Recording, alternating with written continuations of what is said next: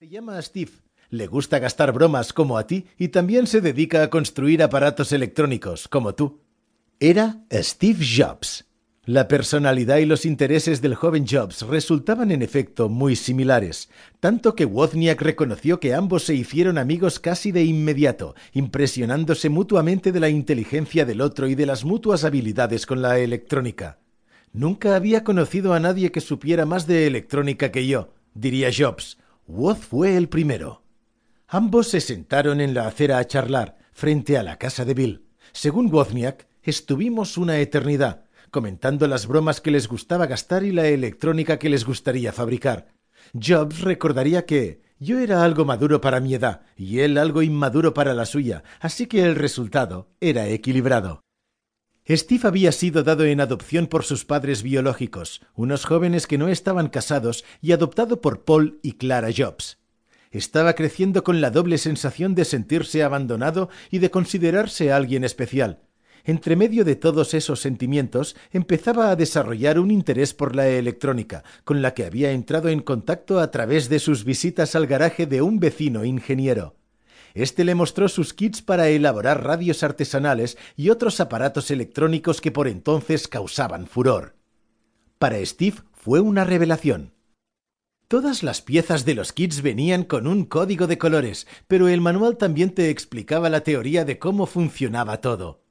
Al mismo tiempo, absorbía la influencia de su padre adoptivo, que le explicaba su trabajo como operario de máquinas en Spectra Physics, una compañía que se dedicaba a fabricar láseres para ser usados en productos electrónicos y médicos.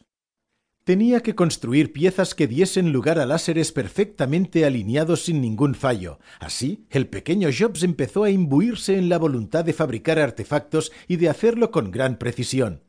Yo tuve mucha suerte, porque cuando era niño, tanto mi padre como aquellos juegos de montaje me hicieron creer que podía construir cualquier cosa.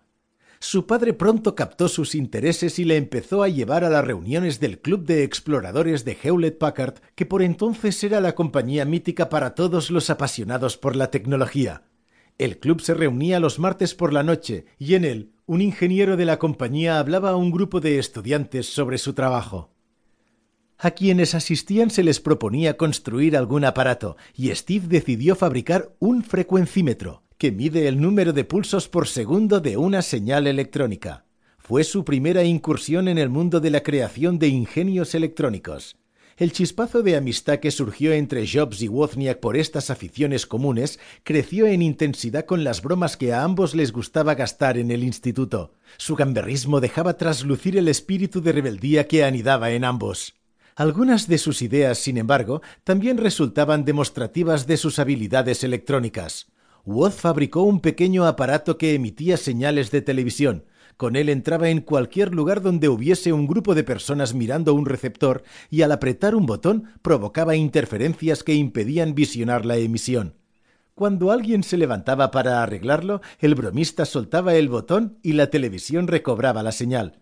La persona se sentaba y entonces Woz apretaba de nuevo el botón, haciendo enloquecer de rabia a los ingenuos televidentes que se veían incapaces de comprender el porqué de las caprichosas interferencias. Pero el aparato más fascinante que crearon a caballo entre el ingenio y las chanzas fue un emulador de tonos telefónicos que permitía realizar llamadas gratuitas a cualquier lugar del mundo. Todo empezó cuando Woz leyó un artículo en la revista Esquire sobre los hackers telefónicos en el que se explicaba cómo estos utilizaban las llamadas cajas azules para sus actividades y se especificaba la frecuencia de los sonidos que podían hacer que una llamada se desviase. La misma tarde en que leyeron el artículo intentaron fabricar un generador analógico de tonos, pero la señal no era lo suficientemente estable. Motivados por el reto y no dispuestos a rendirse, Wozniak decidió construir una versión digital, entonces inexistente. Comenzaba el curso y se fue a la Universidad de Berkeley, donde dedicó su tiempo libre a realizar un circuito con diodos y transistores que fuera capaz de producir los sonidos necesarios. Cuando volvió a Cupertino para el Día de Acción de Gracias, lo probaron.